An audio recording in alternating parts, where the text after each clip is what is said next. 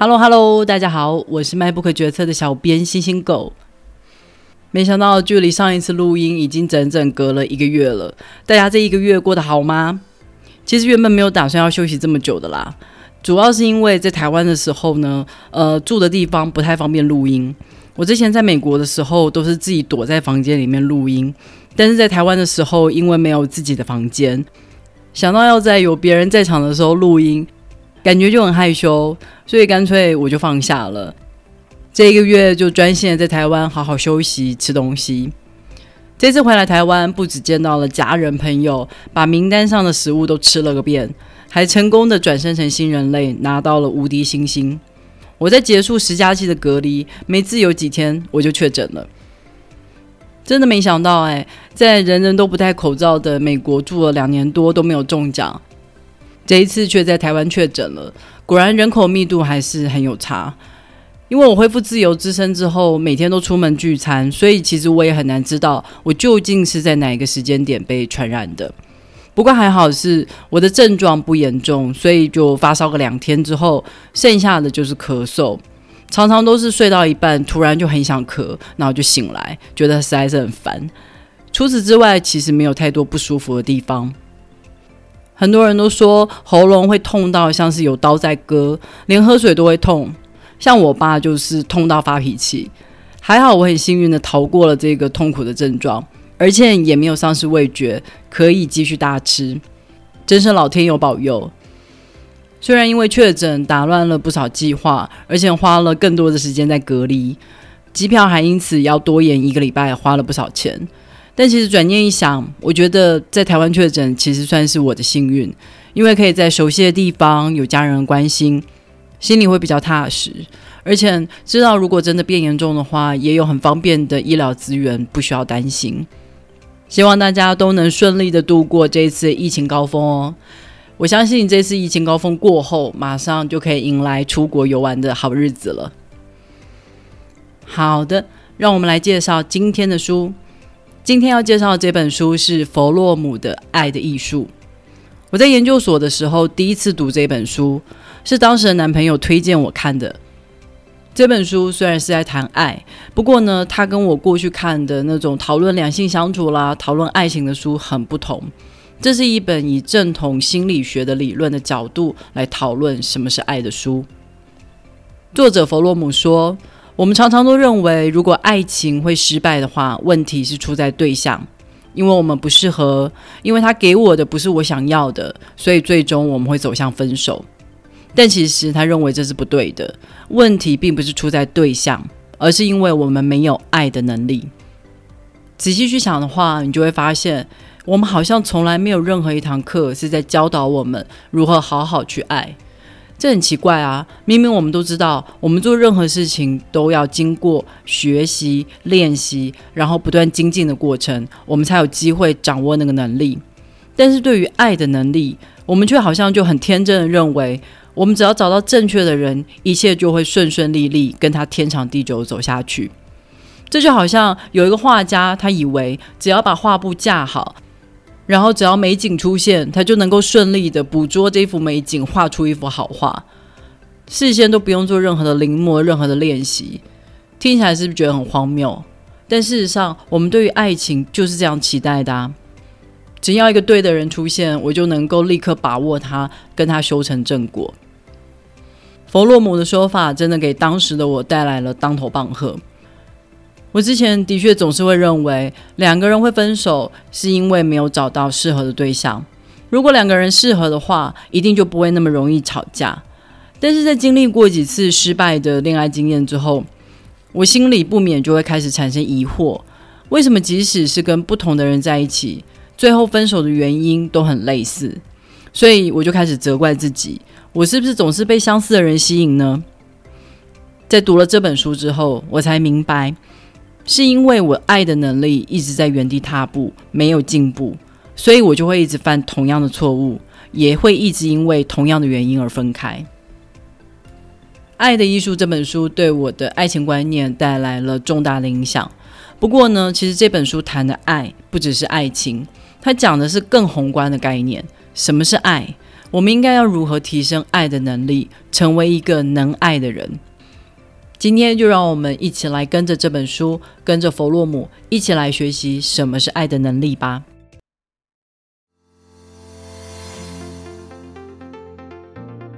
首先，第一个问题就是什么是爱？为什么我们需要爱？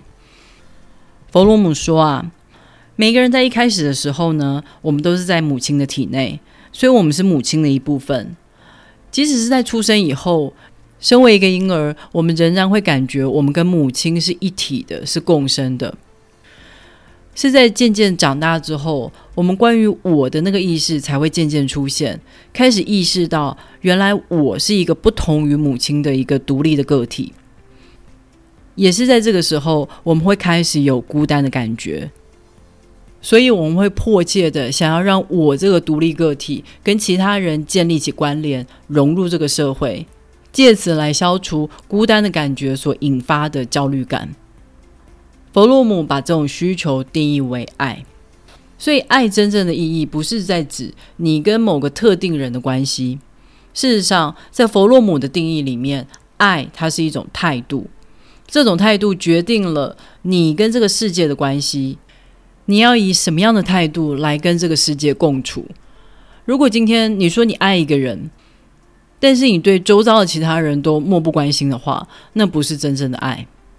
如果今天你爱一个人，但是你在这一份关系里面没有你自己，一切都是对方说了算，那这也不是真正的爱。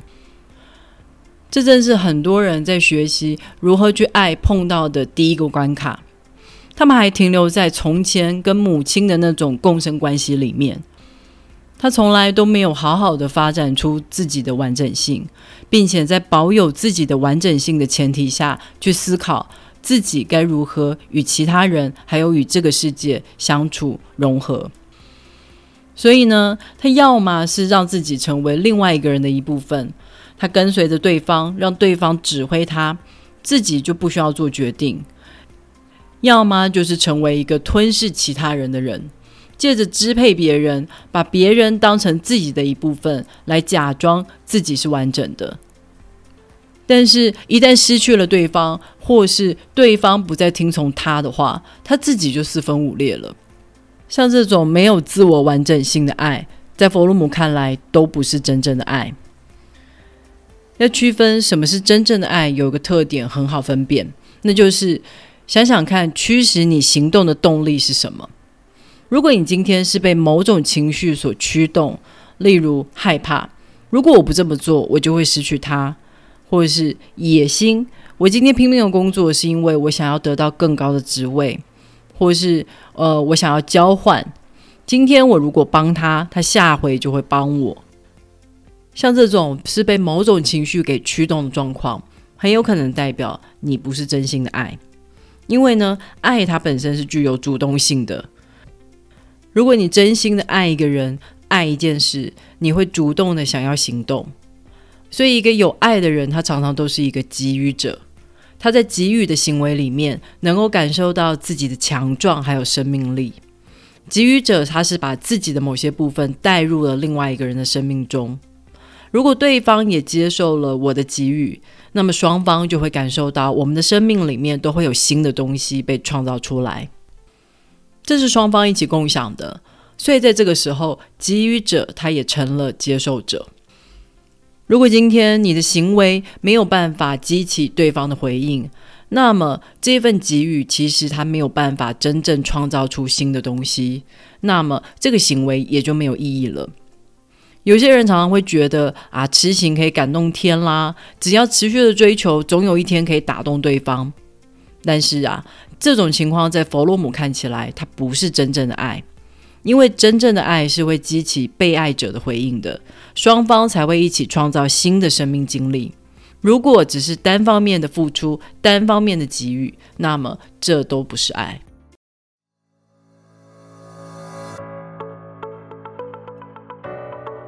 了解了什么是爱，为什么我们会有爱的需求之后。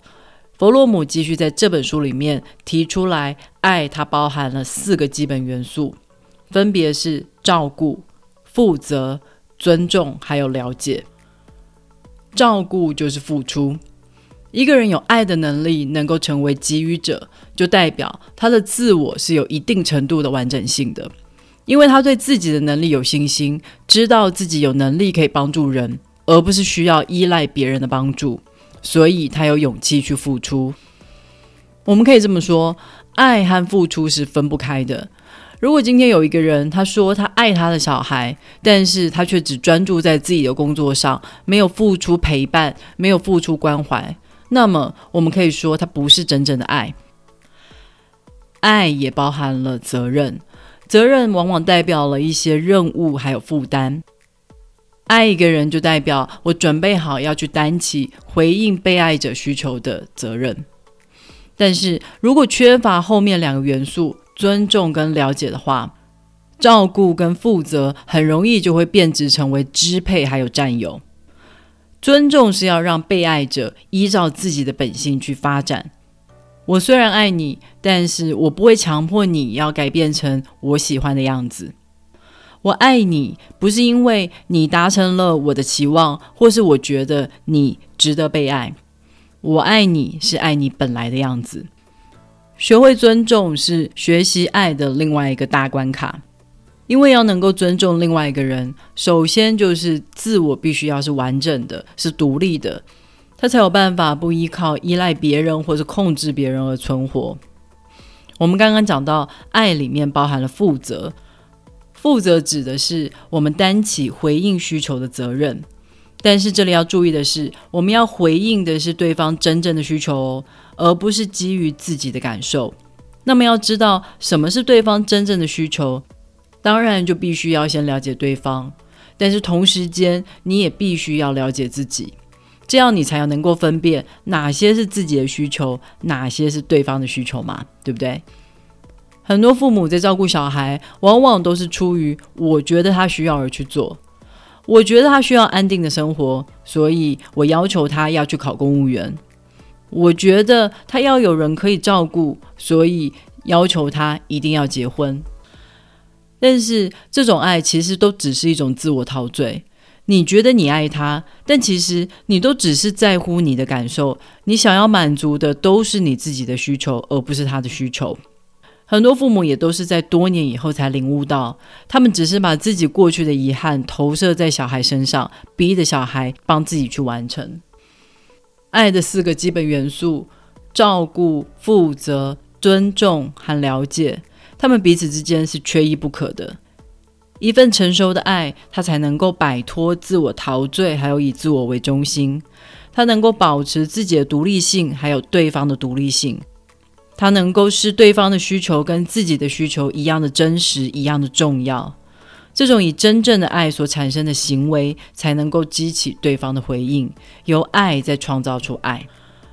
如果今天我们能够真正的爱一个人，我们就能够通过爱一个人来学会去尊重其他人，并且同时间通过爱更了解自己。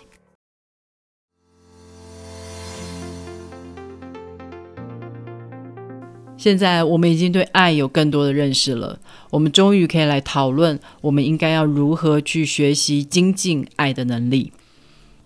弗洛姆在这本书中提到了要实践爱的能力有几个方法，包括了自律、专注、耐心跟信心。专注的第一步就是要学会跟自己独处。书里是这么写的：拥有独处的能力，学会对自己敏感，爱的先决条件。这段话让第二次看的我还是有如雷贯顶的感觉。学会跟自己独处，让自己独立，之所以重要，就是因为如果自己无法独立的话，你就会想要依赖对方，把对方当成自己的救生圈。那么可想而知，这种关系就不会是一种爱的关系。我们往往很容易注意到的是身体的变化，但是相对的，却常常对心理的变化迟钝很多。那是因为我们对于一个健康的身体是比较有概念的，但是对于一个健康的心灵却没有任何的想法。当我们感到沮丧、感到愤怒、感到忧郁的时候，我们常常都是用各种理由去合理化这些情绪。我们轻易的就向这些感觉屈服了，而没有真正的去探究为什么我会有这些感觉呢？而这个社会的教育体系也从来没有教导我们什么是好的精神素质，什么是勇敢，什么是爱。这个社会反而是花了很多的时间在教导我们成为一个更有价值的人类商品。例如教导我们要如何变得更有吸引力，像是男生就要表现的霸气，展现出野心；如果是女生的话，你要么展现着性感，要么表现的温顺，才会让自己成为一个值得被爱的对象。但是实际上，这些作为都无助于我们更了解自己啊。书里面说，对自己敏感，并不是在说你要时时刻刻的焦虑或是担心。而是你要让自己处在一个警戒而且开放的状态，这样子才能够接受到各种重要的讯号。当我们感到疲倦或者沮丧的时候，我们才有办法去倾听我们内在的声音，理解自己的情绪从何而来。当我们能够理解自己的时候，也才能够对自己产生信心，相信自己的思考力还有观察力。并且在这个基础上面，我们才有信心对他人做出正确的判断。有很多人他不了解自己的情绪为何而来，有时候就很容易误会自己的反应代表了心动的感觉，或是你明明焦虑的是别的原因，但却认为赶快结婚或是赶快分手可以解决现在的焦虑，或者说我们不相信自己的判断力。于是就很容易人云亦云，别人说他是好对象，你就接受，而忽略了自己真正的感受。了解之后所产生的信心，是真正的爱不可缺少的一部分。我对自己有信心，因为我的自我有完整性，我的人格里面有一个不变的核心，我就不需要依赖别人的肯定，或是跟随别人的指示。而且我相信我有能力去做出承诺，并且实践这个承诺。我对他人有信心，那么我就不会想要去摆布他或者支配他，也不会过分的担心或是过分的多疑。信心就是在给我们勇气，把自己给交付出去，而不是因为担心受到伤害就每次都裹足不前。今天我对社会有信心，那么我就不会过分的相信权威或者单一一个领袖，而放弃自己的判断力。也不会在自己手握权力的时候就想要无限的扩张，觉得只有自己才有办法解决所有的问题。这就是真正的爱所产生的信心所带来的力量。保持信心，我们才能够在这个过程里面面对所有的挫折还有失败。当人事物跟自己的想象跟期待不同的时候，我们也能够继续耐心的坚持下去。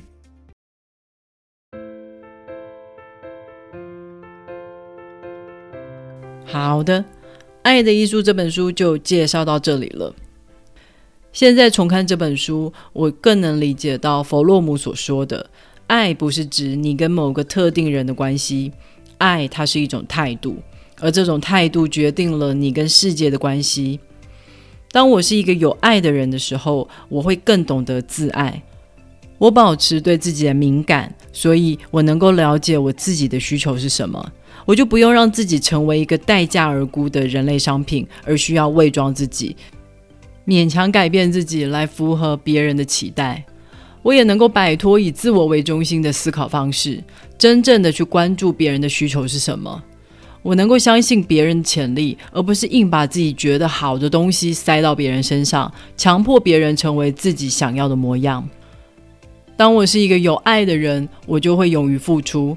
即使可能会有痛苦或是失望，我也不会随便放弃，因为我知道耐心也是爱的能力中很重要的一环。听完今天的介绍，如果你对这本书感兴趣的话，别忘了透过 MyBook 决策的导购链接来购买这本书哦。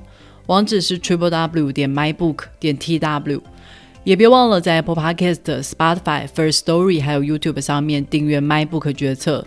你的订阅跟留言就是对我最好的动力。好的，就让我们下个礼拜再会喽，拜拜。